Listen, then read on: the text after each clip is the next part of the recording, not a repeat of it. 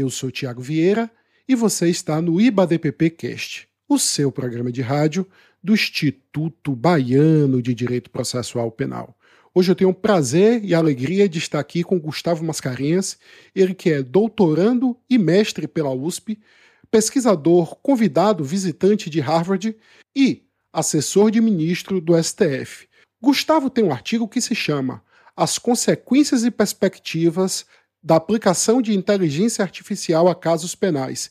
E é exatamente sobre esse tema que iremos conversar hoje. Olá, Gustavo, como vai? Thiago, tudo bem? É um prazer falar contigo, um prazer participar do podcast do Instituto Baiano de Direito Penal e Processual. Sempre ouço falar muito bem, principalmente uh, da, do trabalho que você desenvolve aí, e é muito bom saber que tem alguém dedicado a, a essas questões é, não apenas tradicionais, mas também a inovações dentro do direito penal e processual penal. Gustavo, eu que agradeço a sua disponibilidade para falar aqui conosco hoje e tenho certeza que esse vai ser um grande episódio. Vamos lá.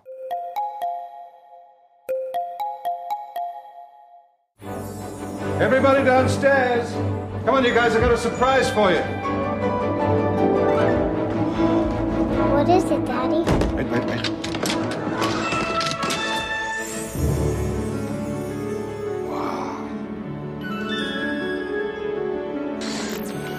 By the year 2005. Are you one's family? I guess so. Every home will have an NDR 114. Andrew, this is very good. But there was something different about Andrew. Two cannibals were eating a clown. One turns to the other and says, Does this taste funny to you? How do you make a hanky dance? Put a little boogie in it. what exactly is it doing? He shows a number of characteristics like creativity, curiosity, friendship, Good night, sweetheart. Good night, Andrew. It is a household appliance, and yet you act like it is a man. You're unique. I feel a responsibility to help you become whatever you're able to be.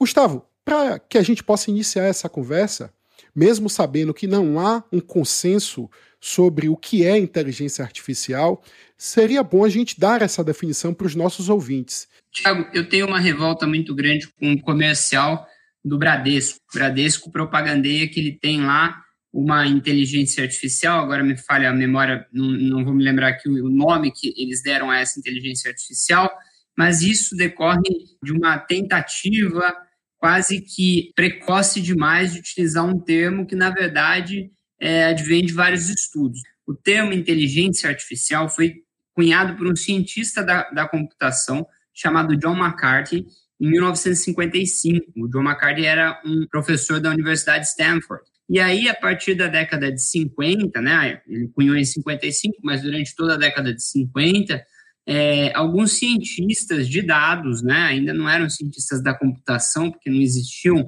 conceitos bem acabados de computador também, mas cientistas de dados passaram a desenvolver máquinas que eram capazes de ser programadas para aprenderem com a repetição de trabalhos que elas já tinham feito. E uh, o principal cientista dentro dessas pesquisas é provavelmente o Alan Turing.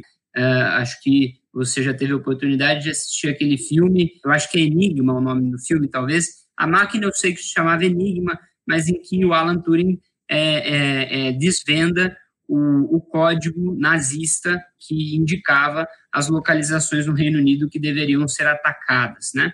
É, mas ficou famoso o termo a partir de então, o termo inteligência artificial.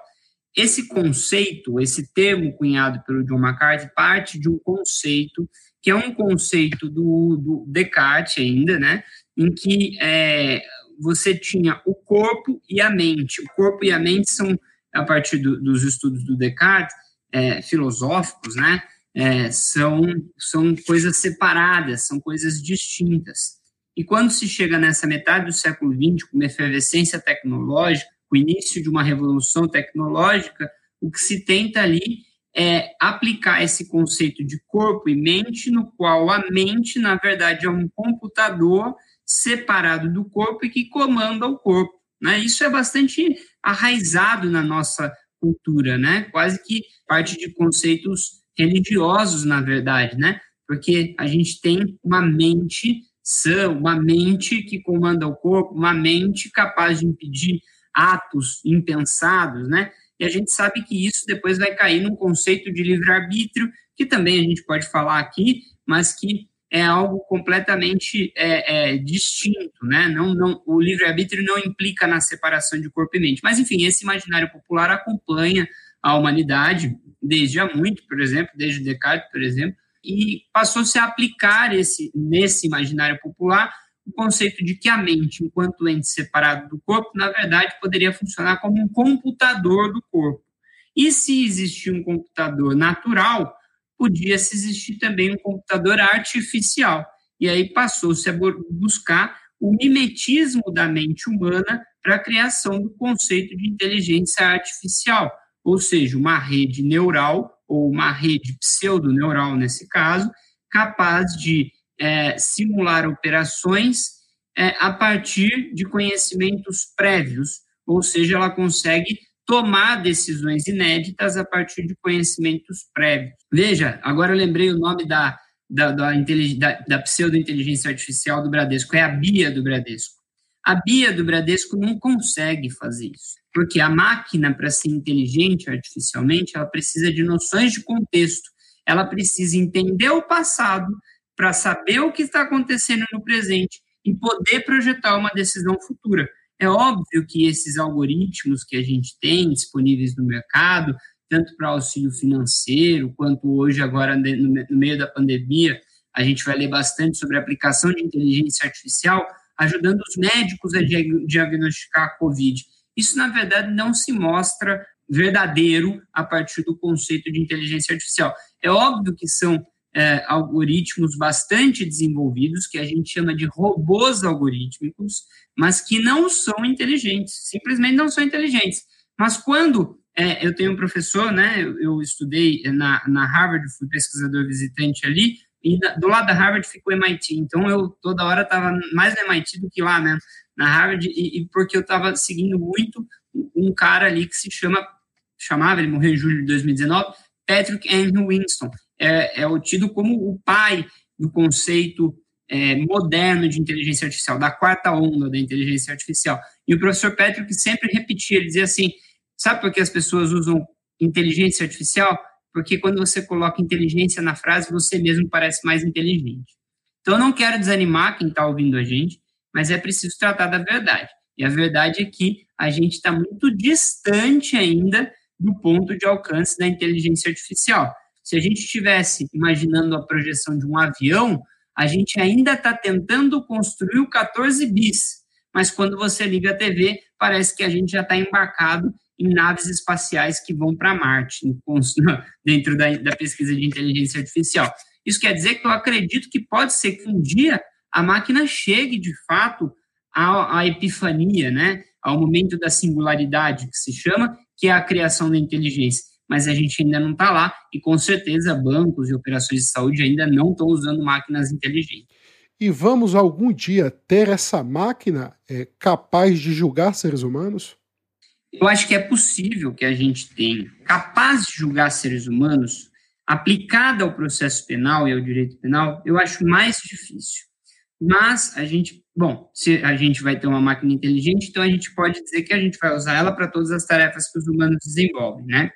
Mas a máquina inteligente artificialmente é aquela que vai atingir o ponto da singularidade. Significa que ela vai adquirir contextos, ela vai adquirir noções de contextos, ela vai saber do passado, vai saber interpretar uma história no passado, vai saber interpretar o presente, vai saber interpretar as possibilidades de futuro a partir de uma decisão dela. Veja, isso é um mecanismo bastante complexo. É, o Chomsky tem um livro junto com Robert Bevick, que se chama Why Only Us? Por que apenas a gente? Por que apenas nós? É, e esse livro, ele trata de linguagem e evolução da linguagem.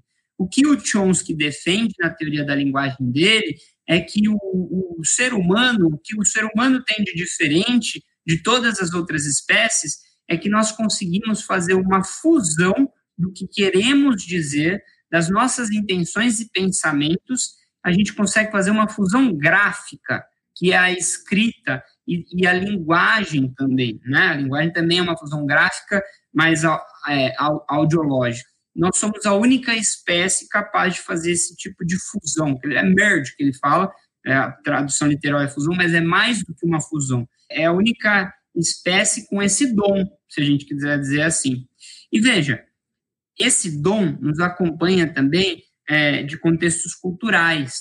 A máquina inteligente é, pode existir, mas será que ela será culturalmente inteligente? Ela pode tomar a melhor decisão possível dentro de um cenário, mas talvez ela não saiba interpretar a cultura das pessoas. Estou dizendo isso porque imagine um caso complexo. Outro dia eu acompanhei um júri em que um irmão, que era incapaz, tentou matar o outro com um facão.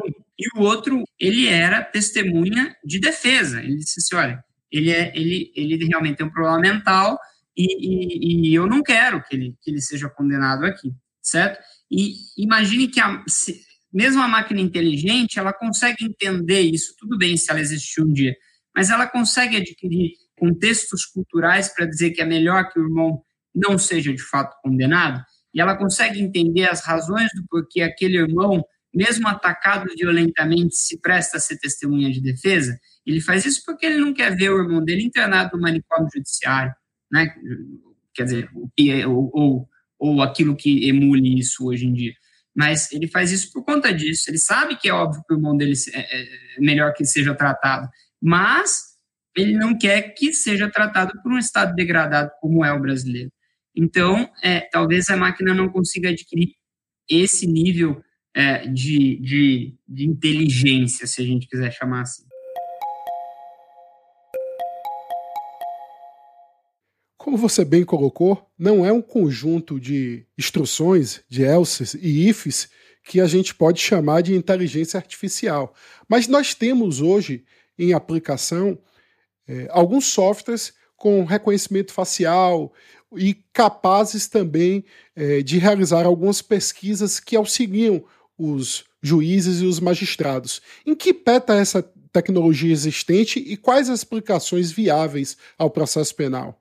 Pois é, a gente tem realmente alguns softwares de. É, no Supremo a gente tem um chamado Victor, né? Que é, se você entrar no Supremo, no site do Supremo, talvez você encontre alguém falando ali que é inteligência artificial, na verdade, o Victor é um robô algorítmico bem desenvolvido, não, não questiona a qualidade do desenvolvimento do trabalho, longe disso, é ótimo o trabalho que foi feito ali, é, mas ele é isso, um algoritmo, um, um robô algorítmico bem desenvolvido. O que, que o Victor faz? Quando você apresenta um recurso extraordinário ao Supremo, interpõe e formaliza um recurso extraordinário, é, o Victor faz um filtro no seu recurso extraordinário para ver se as cinco principais peças necessárias a uma contenda estão ali para resolver o problema de extraordinário. Denúncia, sentença, apelação, a petição de recurso especial, a petição de recurso extraordinário. Então, ele consegue ler, é, ele busca essas cinco peças dentro de um processo, o que já é uma otimização de tempo absurda. Imagina você colocar um servidor lá para achar essas cinco peças. Parabéns, é ótimo. É, e aí ele consegue mesmo que você tenha é, escrito com uma pior letra é, que você conseguir, o Victor consegue decifrar aquela letra com uma técnica que se chama OCR e consegue é, é, ler aquilo lá e tornar aquilo lá uma petição editável e digitalizável para o trabalho interno, certo? Então, ao fazer isso, ele também poupa muito tempo e dinheiro de servidores do Supremo, né? Ele e aplica, aplicando a OCR, Optical Character Recognition. E a partir disso, ele filtrou as cinco peças, leu as cinco peças, e ele busca nessas cinco peças se há alguma das 1.038 teses reconhecidas pelo Supremo presentes ali. Por quê? Porque se não houver, ele já descarta o processo, ele manda baixar. E se houver, bom, então ele busca aplicar aquela tese que o Supremo já reconheceu e, e, está aplicando. E se houver e tiver a repercussão reconhecida, mas ainda não julgada, então ele manda sobrestar a peça. É ótimo, é, é quase que inteligente mesmo, eu concordo. Mas não é a inteligência que a gente busca aqui. Se a gente busca falar inteligência simulando o mimetismo da inteligência humana, ele não é inteligente. Mas, de fato, é um robô ultra bem desenvolvido. Poupa dinheiro público, ótimo. Uma segunda aplicação seria o seguinte: Eu posso, o próprio Victor, eu posso desenvolver ali uma vertente dele para analisar todos os processos em que esteja em jogo crimes da lei de drogas, da 11343, e, e que se busque ali em quais uh, casos foi deferida a liminar, ou mesmo a ordem, melhor, de habeas corpus. Por quê? Porque aí eu vou buscar esses casos em que se deferiu a ordem e vou estabelecer, vou mandar o robô descobrir, ele faz isso em segundos, qual é a quantidade média de droga apreendida naqueles casos. Porque como a gente não tem uma gramagem na lei de drogas, talvez com o uso de, desses robôs algorítmicos a gente consiga chegar à média que, que implica em deferimento da, das ordens. Um outro, um outro uso ainda é que eu posso programar um robô algorítmico já existente para é, buscar no processo as evidências, facilitando o trabalho tanto de defesa quanto acusação, porque ele, como alguém, algo ali estanque, né, que eu forneço enquanto Estado, é, ele não é pré-programado com viés. Então, ele vai oferecer todas as evidências, as favoráveis à defesa e à acusação, certo? Então, se o sujeito foi preso ali em uma área em que há câmeras de segurança, e isso passou pela defesa e pela acusação, posso programar um robô algoritmo com todos os dados de câmeras de segurança disponíveis numa cidade e ele pode automaticamente buscar as imagens de câmeras de segurança em um caso penal. É ótimo isso, né? Eu posso programar o robô para que ofereça possibilidades de perguntas quanto ao sujeito A no processo X. Então, todas as possibilidades de perguntas que podem ser feitas sobre a atuação do sujeito A numa, numa determinada conduta. Né? E aí imagine que a defesa faz suas perguntas, a acusação faz suas perguntas, e aí o juízo fica lá pescando para ver quais perguntas ele deveria fazer. Pescando no bom sentido, ele tenta, né? Mas ele é um humano, então ele talvez não consiga descobrir as tantas possibilidades que a máquina consegue, a máquina pode fazer isso. Essas são apenas algumas é, das aplicações possíveis de serem desenvolvidas já hoje a partir de uso de inteligência artificial.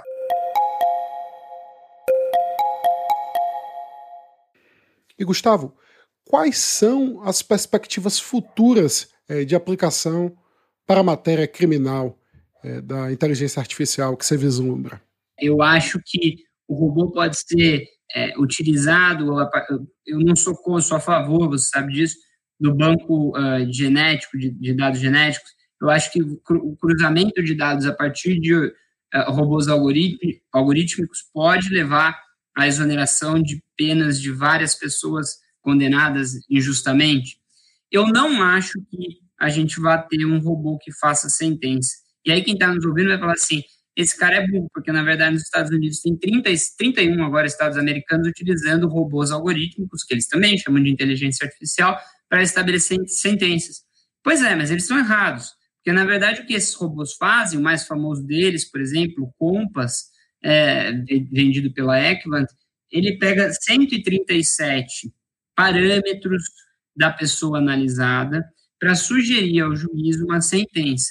Isso viola pelo menos a proporcionalidade, porque ele pode pegar parâmetros meus diferentes dos seus, né? ele pode fazer cruzamentos distintos para chegar em penas diversas pelo mesmo delito, e viola também o devido processo legal, porque, por exemplo, a Equivant se considera dona de um segredo industrial, ela diz que não vai abrir quais são os 137 parâmetros, a gente tem apenas alguns exemplos citados no site da Equivant. É, ela diz que não vai dizer como faz os cruzamentos desses parâmetros para chegar na sugestão de sentença, porque isso também violaria é, o segredo industrial dela. Mas é, isso não deve ser levado em consideração. Eu acho que a gente não deve ter essa aplicação de robôs algoritmos chamado de inteligência artificial no Brasil. Isso é aplicado nos Estados Unidos porque a maior parte dos magistrados americanos é, de primeiro grau eles são eleitos né, em condados ou cidades e eles não têm experiência prévia jurídica necessariamente. Então, eles não sabem elaborar uma sentença. É por isso que o robô está lá para ajudá-los na elaboração de sugestão de uma sentença. Os magistrados brasileiros, eles estudaram direito necessariamente, têm certa experiência, então não lhes é necessário o oferecimento desse tipo de programa. e mais ainda porque esse tipo de programa acaba causando vieses raciais e, e sociais.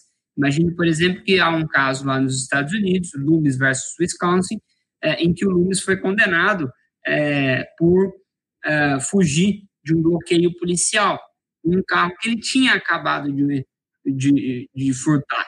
Mas a, a pena para essa conduta nos Estados Unidos, no, no, no Wisconsin, é, é, a base é em dois anos. Ele queria entender por que, que a dele chegou a seis anos em fechado.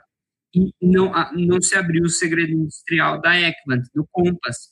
Mas a gente sabe, por outros estudos, Kaliska e tal, que estão citados no artigo que você mencionou, que eu escrevi, que, é, ao que parece, esses robôs levam muito em consideração a área de moradia da pessoa que está sendo acusada. E por que, que eles levam isso em consideração? Porque se aquela vizinhança tem pessoas que cometem mais crimes, então eles sugerem penas mais altas para tirar de circulação aquelas pessoas. Só que a gente também sabe sociologicamente que as pessoas excluídas vivem em áreas determinadas da cidade. Então, se eu condeno mais essas pessoas que vivem numa área determinada da cidade, no final do dia eu estou condenando mais pessoas pobres e estou perpetuando é, ciclos e círculos de pobreza é, e exclusão social. Então, esse é o perigo da utilização de algoritmos, é, de robôs algorítmicos ditos de inteligência artificial no processo penal. A gente pode usar como meio de auxílio investigatório ou instrutório do processo, mas com finalidade de estabelecer sentença, eu acho bastante complicado isso completamente contra. Concordo, Gustavo.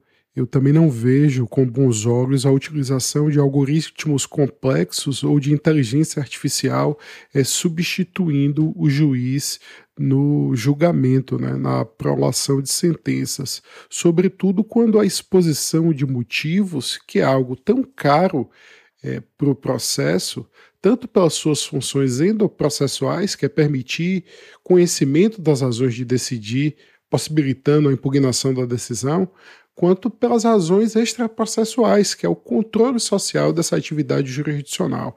Esse exemplo que você trouxe aqui agora, que você também faz menção no seu artigo, é uma grande é, é, razão pela qual o juiz tem o dever de motivar. Ora, se é verificado que o magistrado aumenta as penas por conta do bairro do réu, é, por óbvio que a sociedade iria se indignar e certamente os tribunais haveriam de corrigir essa injustiça.